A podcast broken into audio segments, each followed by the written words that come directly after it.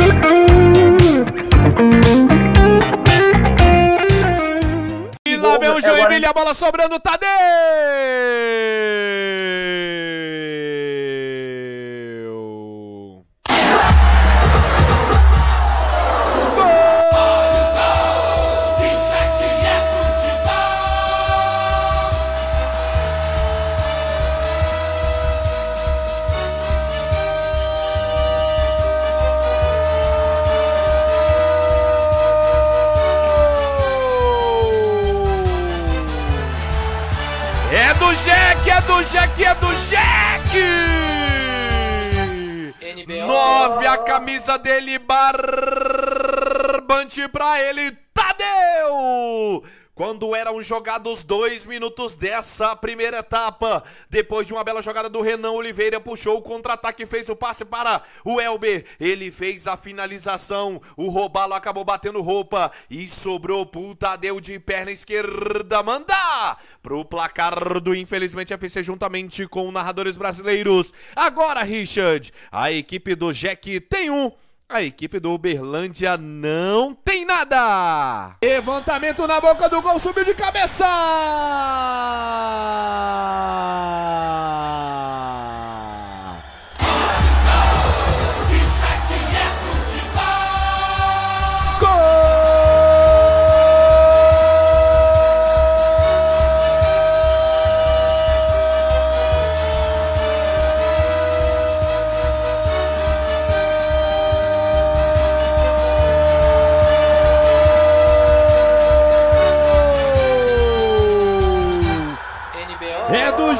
É do Jack, é do Joinville. Depois de uma bola levantada pelo Renan Castro, subiu lá no terceiro andar o Naldo e mandou pro placar do Infelizmente FC. Agora, Richard, a equipe do Jack tem dois.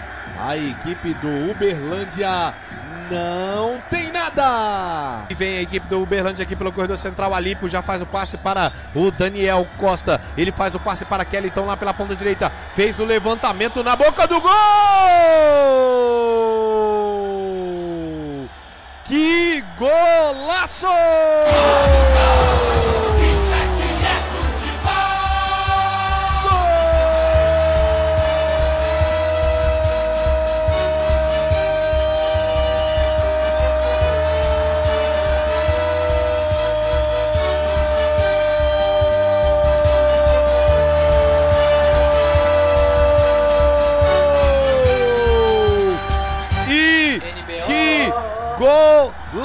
Golaço! Que coisa linda de meu Deus, Kellington! Faz um gol de placa na Arena Joinville. Agora, no placar do Infelizmente FC, juntamente com narradores brasileiros, Uberlândia tem um. A equipe do Jack tem dois, mas pra mim teve uma falha ali do goleirão Pascoal, um cruzamento do Kelito despretensioso, foi morrer no fundo das redes, Richard. Xavier contra Robalo, Robalo contra Xavier. Xavier já vem na movimentação na perna esquerda pra fazer a cobrança!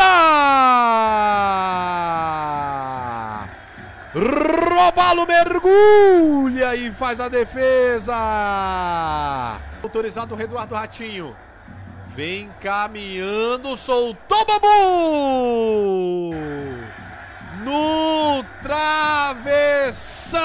Parar com a mão na cintura. Já foi autorizado, voa! Pascoal mergulha para fazer a defesa. Já foi autorizado. Vem o Tadeu. Deu uma paradinha, soltou o pé pra fora! Daniel Ribeiro deu aquela paradinha. Daniel Ribeiro!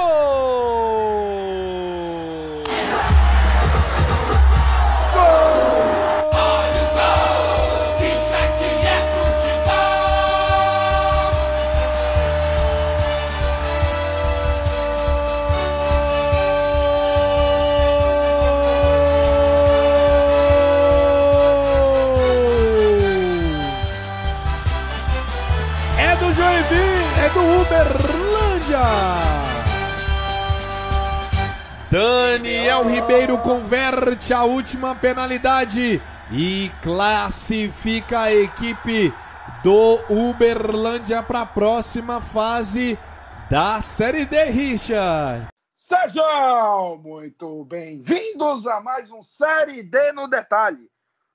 Comigo aqui, Richard Baluta, com uma camisa do Esporte Clube Vitória, que essa porra vai cair. Eu com a camisa do Esporte Clube Vitória, porque eu sou masoquista.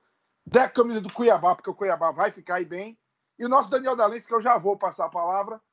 Antes de mais nada, como vocês ouviram, nós tivemos aí as transmissões no final de semana. No início, a transmissão do Joinville Uberlândia, que o nosso Richard fez o jogo e vai falar sobre ele. Mas para começar, eu vou passar para o homem, o mito Daniel Dalense, que ele tem dois jogos muito importantes para comentar. Olá, saudações a todos. Bem, tá chegando a hora, né? Tá chegando a hora da decisão e nós tivemos mais um passo dado, mais dois times classificados, dois confrontos que eu acompanhei. Primeiro, o confronto entre Paragominas e Atlético Cearense. Primeiro jogo, vamos lembrar, 2 a 0 Atlético Cearense. Paragominas perdeu muitas chances no primeiro tempo, acabou sendo punido no segundo, onde sofreu dois gols e foi com débito bem complicado para essa partida contra o Atlético Cearense. Fez um primeiro tempo melhor, dominou o primeiro tempo. O Atlético Cearense teve uma chance muito boa em contra-ataque, que já mostrava que é, o jogo está muito mais cômodo para o Atlético Cearense, estava explorando os contra-ataques. O goleiro Dida fez uma ótima defesa, evitando o gol do Atlético Cearense, mas o Paragominas realmente jogou melhor, é, conseguiu criar mais e conseguiu, no final do primeiro tempo, marcar dois gols. Né? Primeiro, o Jacaré do Norte marcou aos 35 com Caiquinha de cabeça. É um, um cruzamento ali na área que o goleiro acabou meio que bobeando, ele ali quase em cima da linha só cabeceou para o fundo das redes. E depois o Wellison, Wellison Sobral, Sobral com U. Tem relação com o próximo jogo que eu vou mencionar, mas esse Sobral aí é, meio esquisito, é com U, Sobral. Então o Wellison Sobral, em uma cobrança de falta de Michel, se não me engano, ele, co ele cobrou e o Sobral apareceu ali pelo alto para fazer 2 a 0 por Paragominas. Então, 2 a 0 lá, 2 a 0 cá, foi assim para o intervalo. É, no segundo tempo, nós tivemos um, um, jogo já menos movimentado. Acredito que o Paragominas tenha sentido um pouco a questão física, porque tiveram que correr bastante no primeiro tempo. E parecia estar tá, tá bem, tá um calor bem, bem forte também lá. E também tem a questão da umidade, é, é bem desgastante. E aí aconteceu um gol que se tinha alguma dúvida em relação ao jogo de ida, ao segundo gol, gol no finalzinho do Atlético Cearense, eu acho que não estava impedido, mas tem gente que acha que estava. Esse aí, para mim, é indiscutível. Eric fez um gol em absoluto impedimento para o Atlético Cearense, que acabou sendo o gol é, da classificação. Pausei a imagem várias vezes e não consigo ver como ele não estava é, em impedimento. Jogadores, inclusive, do Paragominas correram para auxiliar, até impediram o auxiliar de correr para o meio campo, ficaram na frente dele, fizeram a pressão, mas não teve jeito, não tem VAR, não tem esperança aí para o Paragominas, que sofreu esse gol. E eu tinha pensado o seguinte, até o intervalo do jogo eu pensei da seguinte forma, olha, tomara que o Paragominas, não estou aqui torcendo o Paragominas, mas tomara que o Paragominas mantenha, olhando o lado dele, mantenha o ritmo no segundo tempo, fez dois, né, não, não relaxa, vai ter que fazer o terceiro, o quarto, mas eu acho que realmente pesou novamente a questão física, porque depois do gol do Atlético Cearense, o gol do Eric, o nosso queridíssimo Paragominas não fez nada, não fez nada, não conseguiu nem. Teve num abafa, no finalzinho, uma cabeçada para fora. Mas assim, o time não conseguiu criar nada, não conseguiu fazer nada. O time realmente ali se acabou, não conseguiu criar. Ah, eu acho que finalizou uma vez só, se não me engano, uma única vez, em todo o segundo tempo, após ter sofrido o gol do Atlético Cearense. Atlético Cearense classificado, aquele time que está indo ali aos trancos e barrancos, né? Passou contra a Juazeirense sendo inferior, a Juazeirense perdendo pênalti, depois perdendo na disputa de pênaltis. Classifica como o pior dos oito classificados. É claro que são adversários diferentes, né? A gente vê que esses grupos do Nordeste conseguiram classificar vários times para essa fase de quarta de final, então eram grupos realmente fortes.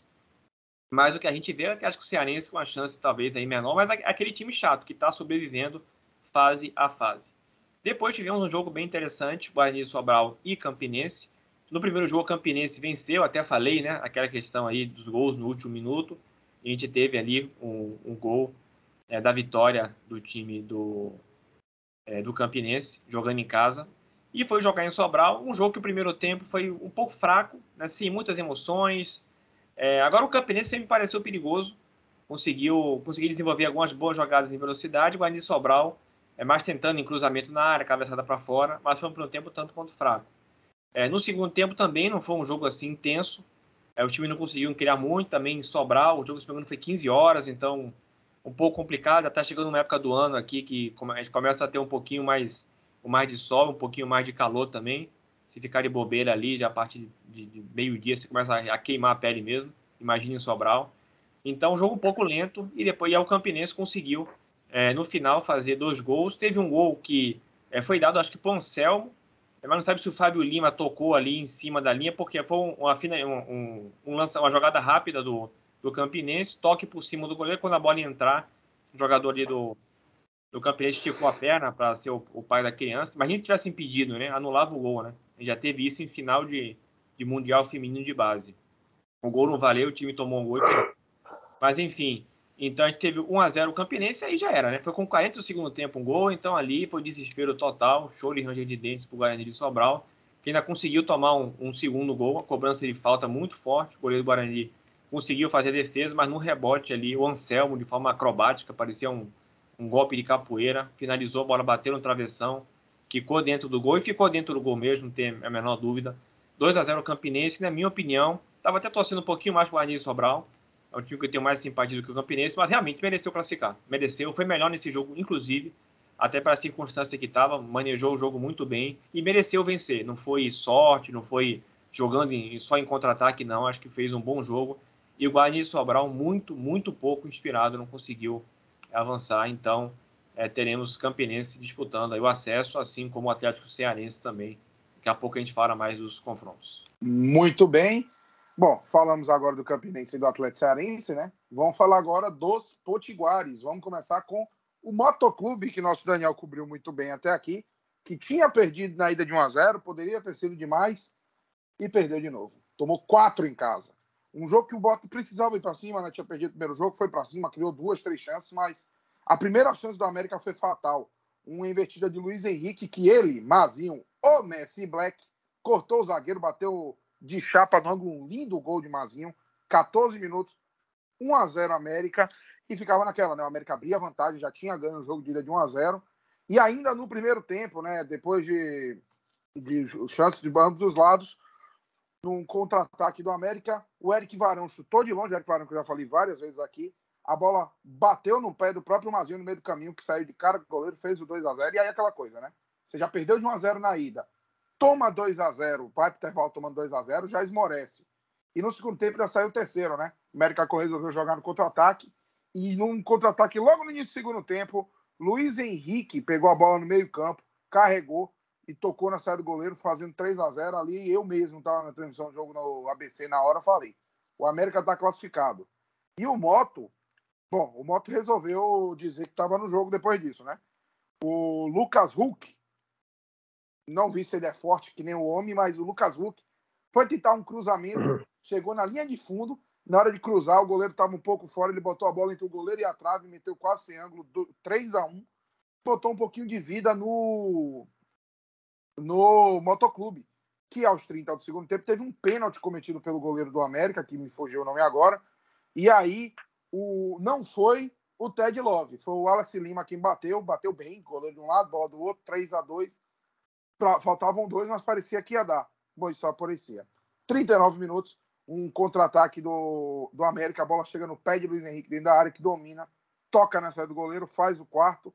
O América, que não tem calendário garantido para o ano que vem, tem uma esperança e tira a esperança de um monte de time do Maranhão que ainda tem um jeito de pegar a vaga, mas o Moto vai para a próxima Série D, mas está fora da Série D atual. Passou o América com duas vitórias. E no outro jogo deu óbvio. O jogo que a gente transmitiu aqui no, na União Nada Brasileiros, infelizmente, FC. O ABC recebeu 4 de julho e deu um 2 a 0 muito tranquilo. Jogou muita bola no primeiro tempo o ABC, só deu ABC. No primeiro minuto de jogo. Primeiro minuto de jogo, o goleiro Jair teve que fazer uma defesaça, por exemplo. E aí ficou nessa. E eu, alguns vão lembrar do Chico Bala por ter falado: a gente vai vencer de São Paulo lá dentro. Não venceu, e numa bola invertida ele foi tentar cortar, só dominou praticamente a bola para o lateral Netinho cruzar na, na cabeça do Gustavo Henrique, que de peixinho fez 1 a 0 E nesse primeiro tempo, o goleiro Wellington do ABC praticamente só assistiu. No segundo tempo, isso, esse gol foi aos 33 minutos. No segundo tempo, O, o Quad Júlio tentou ir para cima, tentou criar, teve uma outra chance, nada muito perigoso. E aí, num contra-ataque rápido, o Netinho serviu o Negueba, que cruzou no pé de Alisson, que dominou e girando, tocou no cantinho. Isso eram 29 do segundo tempo. E matou o goleiro Jailson, matou o Quad de Júlio. O Quad de Júlio também tem vaga na próxima Série D. Vai ter que esperar. O ABC classifica com a segunda melhor campanha, da ter esse detalhe. O ABC foi muito bem o campeonato inteiro. Está classificado, vai decidir em casa. Tem um confronto muito duro, a gente vai falar daqui a pouco dos confrontos. Mas vai decidir em casa. Tem alguma chance de classificar, né? Mas vamos seguindo, vamos passar agora para o nosso amigo Deco, né? Já viu os quatro nordestinos estão dentro. Vamos começar naquela interação com, com o Sudeste, com o Rio de Sul também. E aí, Deco, seus jogos, não quer que deram? Bom, primeiramente, boa noite para todo mundo.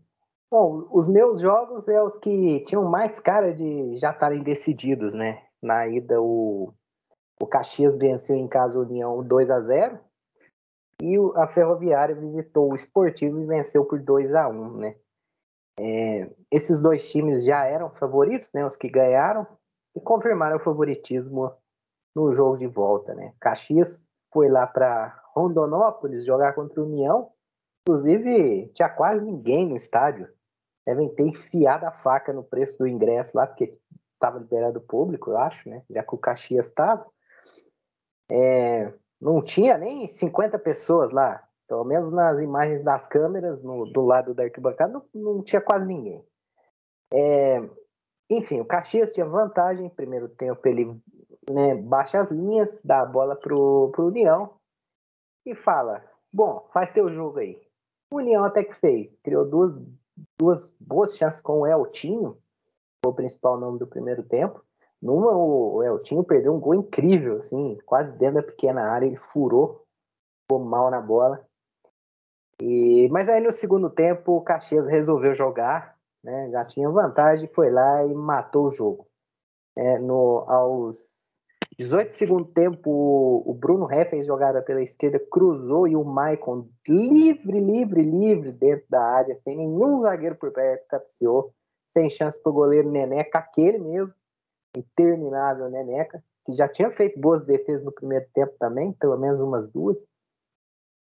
E aí o União teve que se mandar, né? Teve que ir para cima, precisava de três gols para levar os pênaltis. Num desses contra-ataques do Caxias, fizeram a falta. O Thiaguinho cobrou muito bem na cabeça do Marlon Silva. Aos 30 do segundo tempo, ele testou, o Neneca aceitou, né? Eu achei falha. 2 a 0 fim de papo, Caxias passa. É, não teve muita dificuldade, não, Caxias, né? Até a certa facilidade aí nos dois confrontos para passar do União, que vinha fazendo uma boa Série D, né? Foi até decepcionante o fato do União ter sido eliminado com tanta contundência, né? Que foi um time do, dos grupos que eu acompanhei e tinha feito de fato uma boa primeira fase. Agora no jogo entre a Ferroviária, né, o PSG da Série D contra o Esportivo, que foi uma grande surpresa também na competição, né? Um time baratíssimo, assim, com pouquíssimo investimento, ninguém botava muita fé, chegou longe, assim como o São Luís ano passado tinha sido assim, né? Os times gaúchos sempre surpreendem com poucos recursos, mas, né, pegou a Ferroviária, o grande rico da Série D, e não deu outra, né? A Ferroviária já dominava o jogo contra o Esportivo já no, no primeiro tempo, né? O Esportivo chegava muito com finalizações fora da área, do volante Chicão, cara muito rodado no Rio Grande do Sul, inclusive. Mas aí, uma boa escapada do, do Bernardo, um dos melhores jogadores da Série B, o lateral direito, excelente, diga-se. Né? Ele deu uma bela invertida de bola para o Júlio Vitor e cortou com maestria o marcador, bateu, fez 1 a 0 para a Ferroviária, aos 28 do primeiro tempo. Também olho nesse Júlio Vitor, jogador de 18 anos apenas, um dos grandes destaques da Série D, é, tem bastante gol até, o Thiago pode até puxar aí pra gente quantos gols ele tem na Série D, deve ser uns seis ou sete gols, é um menino muito promissor, sim, da, da Ferroviária, no meio de tantos jogadores experientes que a Ferroviária tem, né, muito jogador cascudo, experimentado em divisões maiores. Enfim, aí no segundo tempo o esportivo teve que ir para cima, não teve jeito, né? E aí o goleiro Saulo começou a aparecer com boas defesas mas a Ferroviária continuava assustando né, nos contra-ataques. E o esportivo, assim como no primeiro jogo, né, achou um gol no fim, né? A cobrança de falta, acho que foi do. Ah, não lembro quem fez a cobrança de falta, chutou forte no meio do gol o Saulo. É, não conseguiu segurar, ela ficou limpa para o Vinícius empatar o jogo. Isso aos 47 do segundo tempo. Os acréscimos foi até 52, né? teve até uma confusão aí né? Nesse fim de jogo, né? teve um, um bafafá ali, assim como já tinha tido contra o, da Ferroviária contra o Brasiliense, né? Aí teve uma discussão ali, mas não teve jeito, né? O Esportivo não conseguiu chegar mais e fim de papo, a Ferroviária passa com, com merecimento total, né? Melhor campanha, não passou muito sufoco contra os, todos os adversários que enfrentou, basicamente, né? Tomou uma paulada na estreia de 3 a 0 em casa e depois disso deslanchou, passou tranquilo é, pelos adversários, chegou a emendar 11 jogos sem tomar um gol e vai para as quartas de final como grande favorita aí. Mas é a Ferroviária, né? Tem um histórico aí recente de pipocadas na, na Série D. Vamos aguardar. Enfim, é isso. É... Tiago, buscou aí quantos gols o Júlio tem? Você foi certeiro, Deco. Ele tem seis gols, sendo dois no mata-mata, né? Tinha feito com o Brasiliense e fez nesse jogo. Sim, sim. Ó, ótimo jogador também, menino para ficar de olho. Pode pintar em algum time da Série A aí. Enfim. Fala, Richard. Fecha aí para nós. Fala o que teve aí nos grupos do Sul. Parece. Eu fiquei sabendo que teve um time catarinense aí que saiu fora. Como é que é? Eu fiquei bem magoado com a situação. Conta aí pra nós. Pois é, né? É, pois é. Primeiro, primeiro vou deixar esse jogo por último, que é o jogo que eu fiz no canal, junto com o nosso querido Lázaro, Lázaro, Lázaro Souza. Inclusive, abraço aí pro Lázaro, que tá aí, que tá aí com a gente, sempre aí fazendo, fazendo os jogos. Falar primeiro da vitória da Aparecidense, né? Aparecidense, o jogo de ida tinha sido 0 a 0 lá no Paraná, contra o Cianorte. E no jogo de volta, a Aparecidense passou pouco susto, apesar do placar magro. Uh, o jogo lá em Aparecida do Goiás. Aparecidense que é um time muito regular na Série D, né? Tá batendo muito na trave. O ano passado bateu na trave, na trave jogou, a, jogou até melhor do que o campeão Mirassol em algum, alguns pontos ali do, do confronto nas quartas de final, mas acabou não passando, acabou morrendo nas quartas e mais uma vez vai para as quartas, né? Uh, no primeiro tempo, a Aparecidense pressionou bastante a equipe do Cianorte. O Cianorte parecia ter uma estratégia de, de tentar, às vezes, até segurar o 0 a 0 ou puxar os contra-ataques. E a Aparecidense não, a Aparecidense foi para cima. Mas não estava conseguindo furar o bloqueio, né? O Cianorte se fechou bastante ali na, nas suas linhas defensivas, baixou suas linhas uh, e estava segurando o jogo até o segundo tempo. Até mais precisamente aos 15 minutos do segundo tempo quando uma cobrança de escanteio, aquela bola afastada, né, a segunda bola ali, acaba que o acaba que o Rodrigues, o lateral, dá um balão, domina, dá um joga o balão para a área ali e o zagueirão Wesley Matos aparece livre no meio da defesa para fazer 1 a 0, cabecear para dentro, 1 a 0. E daí a partir disso não teve mais muito jogo, né? A Aparecidense, Aparecidense tratou de segurar o resultado, o Cianorte não teve mais, mais muita força para criar depois disso, né? Uh, criou algumas chances ali mais no final do jogo, mais na base do desespero, mas nada muito organizado. E ficou nisso, né? A equipe do técnico Thiago Carvalho vai mais uma vez para as quartas de final. E eu digo, e eu digo com propriedade, acho que a presidência esse ano tem mais chances de ir do que o ano passado. Tem um adversário um pouquinho Sim. mais acessível nas quartas. Mas é aquele negócio, né? Série D é loteria, meu amigo. E, e uh, não dá para cravar nada. Mas vamos falar do. Até porque eu vou falar do time agora que vai enfrentar a Aparecidense, que é o Uberlândia, que merece todos os olhos do mundo, porque é um time que é chato. É chato e é sortudo. Porque o Uberlândia eliminou o Joinville. Uh, que o Deco falou aí que ficou triste, né? E eu fiquei triste mesmo, coitado. Uma pena o Joinville. Joinville pipocou, digamos assim, né? Joinville, o jogo lá na Arena Jack, uh, no sábado, no sábado, dia 2. O Joinville, cara, o Joinville dava toda a pinta que ia reverter. Porque aos dois minutos o Joinville vai lá e abre o placar no primeiro ataque. uma, uma jogada ali de linha de fundo. O Renan Oliveira, aquele, dá um, dá um chutaço, um chutaço pro Rafael Robalo. O Rafael Robalo acabou falhando, espalmou para frente. O Tadeu, aquele centroavante Tadeu, que o torcedor palmeirense deve lembrar com muito carinho, né? Atacante de 35 anos, que passou pelo Palmeiras, passou pelo Grêmio, passou por vários times. O Deco deve lembrar bem dele, né, Deco? Sei, sei quem é. Veterano Tadeu. Foi lá, pegou o rebote, fez 1x0 fez um a 0 pro Jack. E logo aos 21, o Jack fez o segundo. Com o Naldo, numa cobrança de escanteio, o Eduardo Ratinho meteu para dentro e o, e o uh, cruzou para a área e o Naldo subiu livre para fazer o 2 a 0 E só dava Joinville. O Joinville teve logo em seguida a chance de fazer o, o 3 a 0 com o Renan Oliveira. Teve uma chance também com o Elber logo em seguida uh, para fazer o fazer também o 3 a 0 Mas daí veio o castigo, né? O Berlande que não tinha mal tinha chutado no gol até então e fazia uma partida bem ruim mesmo, tinha se assustado com o volume de jogo do Joinville, principalmente pelo gol que tomou ali logo aos dois minutos, que ninguém esperava, né? Você não vai pro confronto achando que você vai tomar um gol em dois minutos precisando segurar o jogo.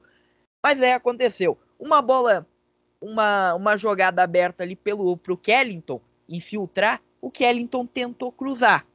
Só que ele tentou cruzar, o cruzamento veio muito fechado, o Rafael Pascoal estava muito adiantado, e a bola entrou. Kellington fez o gol do, do Berlândia, 2 a 1 O gol que dá para dizer que mudou totalmente o panorama, porque se o Joinville, se o Uberlândia antes estava assustado, digamos assim, com o volume de jogo do Joinville, esse gol tratou do Uberlândia, serviu para o Uberlândia acalmar o jogo, assentar o jogo e botar realmente o jogo, a bola debaixo do braço e tomar controle da situação. Em compensação, o Joinville se perdeu no jogo. No segundo tempo, o próprio Leandro Zago, treinador da equipe do Joinville, fez alguns erros ali que custaram caro. Por exemplo, tirou o Renan Oliveira logo no intervalo. Não sei se foi se, se ele sentiu alguma coisa, eu não consegui achar nada. Mas ele tirou o Renan Oliveira, que fazia um bom primeiro tempo, e botou um botou mais um atacante, botou o Christian, algo que não funcionou. Uh, o Christian não, perdão, o Paulo Vitor, algo que não funcionou. A equipe do Joinville se descaracterizou muito no segundo tempo, mal finalizou no gol.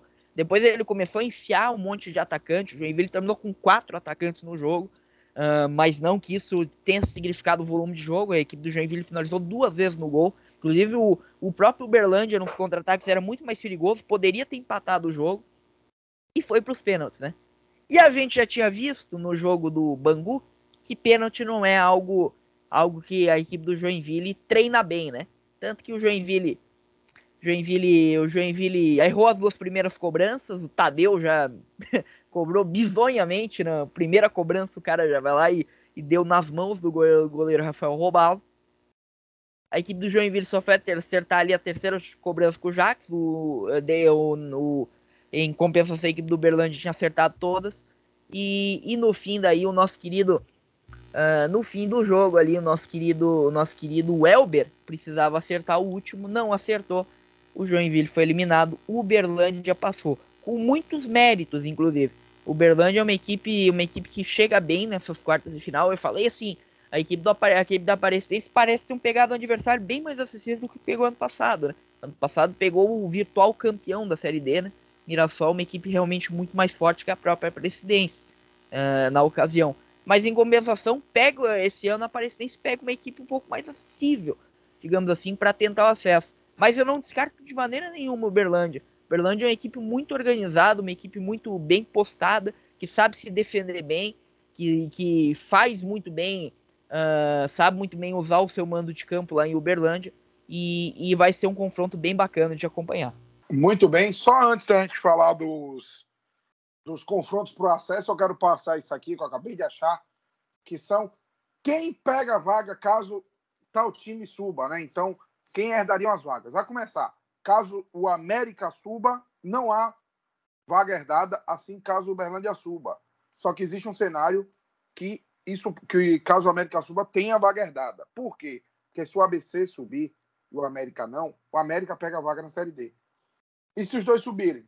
O Potiguar o time macho foi o quarto colocado do campeonato Potiguar, né? Fez por ponto, não decidiu em nenhum turno, mas pegaria a vaga. em todos os outros que subirem aí, que não se chamarem América Natal e Uberlândia, tem, tem vaga sendo herdada. Então, Ferroviária, se subir, vem o São Bento. O Atlético Cearense vem o Icasa. O ABC, como a gente falou, o América e os dois, o Potiguar. O Caxias sairia para entrar o Novo Hamburgo. O Campinense sairia para entrar o São Paulo Cristal. E a Aparecidense para entrar o Iporá. Então, esses seriam os times que podem herdar a vaga e que teriam as torcidas dos outros times. Velho, Vamos come... São Bento? São Bento, porque todo mundo já tinha vaga e pega o primeiro que caiu. Pô, mas eles podiam dar essa vaga pro, pra quem subiu, né? Que sacanagem. Pois o é. campeão na. Na, na dois, mas. Mas. Vamos lá então? Vamos começar com os confrontos. Confrontos desse, dessa fase. Primeiro contra oitavo, segundo contra sétimo, terceiro contra sexto, quarto contra quinto. Na tela, os oito. E, ao contrário do ano passado, esses confrontos já estão chaveados até a semi. Então, para começar, Ferroviária e Atlético Cearense. Quem passar pega o vencedor de Campinense e América de Natal. Vamos às apostas. Eu aposto que esse confronto vai ser Ferroviária e América de Natal. Cara, é Ferroviária e Atlético Cearense. Né? Ah, não, Ferroviária vai, vai subir. América de Natal e Campinense, cara, acho que, acho que esse ano vai, hein? Acho que esse ano vai. Vai subir, vai, vai ser então Ferroviária e esse ano não tem jeito, Campinense. nosso Dalense teve uma pequena queda, enquanto isso o nosso Richard pode também apostar. E aí, Richard? Ferroviária e Campinense. Então a maldição do Fortaleza finalmente iria embora. Dalense, agora já de volta, qual seria a sua aposta? Bem, vamos lá. É, Ferroviária classifica contra o Atlético Cearense. Tem um amigo que torce para a Ferroviária, tá meio com o pé atrás com o time. Outro que acompanha bem também, o jornalista acompanha a Ferroviária também, tá dizendo que o time não tá lá tão bem como começou o campeonato, mas aqui diz que a Ferroviária tem um time melhor e que consiga a classificação. É, outra é Campinense América de Natal, né? Isso. Cara, é difícil. Eu gostei do Campinense contra o Guarani de Sobral. O América de Natal não tem acompanhado. Mas eu vou colocar Vou colocar América de Natal, mas assim é 50-50. Eu concordo Talvez o fato de jogar, o fato de jogar a segunda em, a segunda em casa assim tenha algum efeito, mas não sei. Para mim eu vou botar América, mas podia ser Campinense também. Eu concordo contigo, eu acompanhei os dois e são dois times bem equilibrados. Lembrando que na primeira fase o Campinense ganhou um jogo e o outro foi empate, né? Vamos fechar então o outro lado da chave, ABC e Caxias, Aparecidense e Uberlândia. Eu acho que esse ano o ABC consegue sua vaga na, na Série C de volta, né? Ano passado nem nas oitavas chegou. E acho que agora vai. A Aparecidense vai estrear na Série C do ano que vem. Caxias e Aparecidense. Caxias e Uberlândia. Parabéns, Aparecidense e ABC. É. Bem, então, baseado na aposta do Richard, então é ABC e Aparecidense. Não, mas falando uhum. sério, eu, eu vi pouco do ABC, mas parece ser um bom, bom time, né? E contra Bem melhor o... que o do ano passado. Não, não isso é óbvio, isso é óbvio. Tanto que ano passado eu falei, não vai subir nem a América nem a ABC. Falei lá no início do campeonato. Agora esse ano eu tô apostando muito no ABC. Eu acho não, acho que ano passado eu garanti que a América não ia subir, a ABC não lembro não. Mas esse ano o ABC tá com um bom time, contra o 4 de julho foi muito bem. Tá assim, porque assim, eu vi o 4 de julho jogar contra outros times, né? E o ABC assim foi muito bem. Eu acho que o ABC consegue esse esse acesso, mas é difícil. E, cara, eu acho que a Aparecidense, mesmo tendo amarelado no passado, eu acho que assim, contra o Uberlândia, também não acompanhei muito o Uberlândia, né? Mas eu acho que dessa vez vai. Eu acho que dessa vez, é, agora vai. Pô, o Uberlândia eu acompanhei. Assim, desculpa aí algum torcedor do Uberlândia que estiver assistindo aí, mas eu não acho que assistindo nada demais, não, viu? Nada demais, não. Acho, acho bem comum, assim. É, na primeira fase ele, eles passaram, né, e tudo, mas também o grupo era muito desequilibrado. Tinha dois times terríveis, né, o Águia Negra e, o, e a Patrocinense. O Rio Branco, o Capa Preta também era muito ruim. O único time mais competitivo assim era o Rio Branco e Venda Nova, mas o Berlândia também não fez tanto assim, sabe? É, não mostrou tanta coisa boa.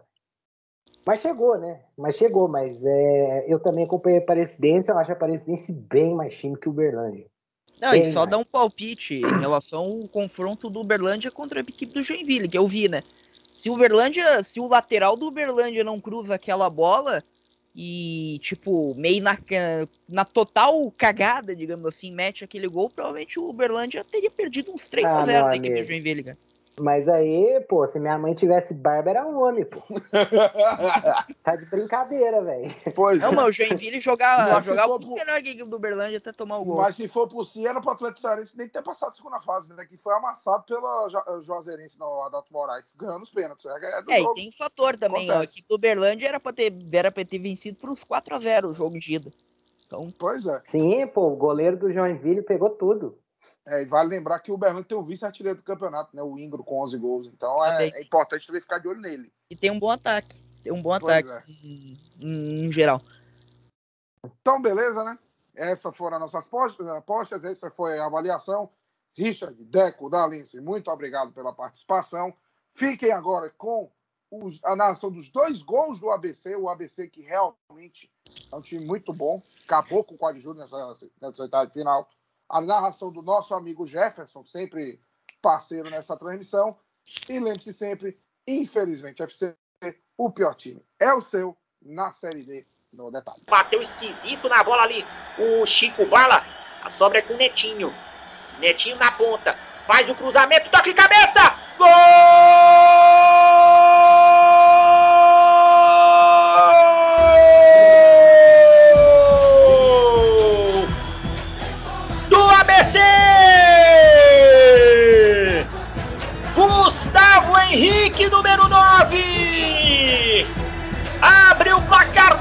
Frasqueirão! No cruzamento feito pelo Netinho, tudo começou na bola mal tirada pelo Chico Bala. O Netinho cruzou e o Gustavo Henrique mergulhou de cabeça e mandou pro fundo das redes. Aberto o placar no Frasqueirão, agora um para o ABC. Zero para o 4 de julho, Thiago Trindade. Dando de qualquer maneira o Netinho. E olha, aliás, era o, o Suelito. E olha só o Netinho se mandando pro campo de ataque. Vem o time do ABC. Neguebo, cruzamento. Dominou, girou, bateu o Alisson. Gol!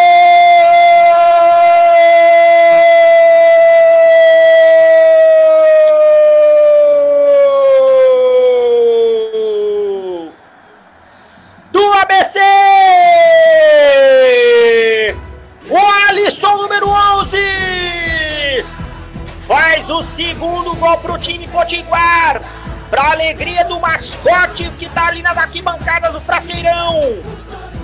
No cruzamento do Negueba. O Alisson teve, teve tempo de dominar, girar o corpo e bater com a perna direita, não dando chance pro goleiro Jailson. Amplia a vantagem o time do ABC. O ABC mais próximo das quartas agora. Dois para o ABC. Zero para o 4 de julho. O Thiago Trindade.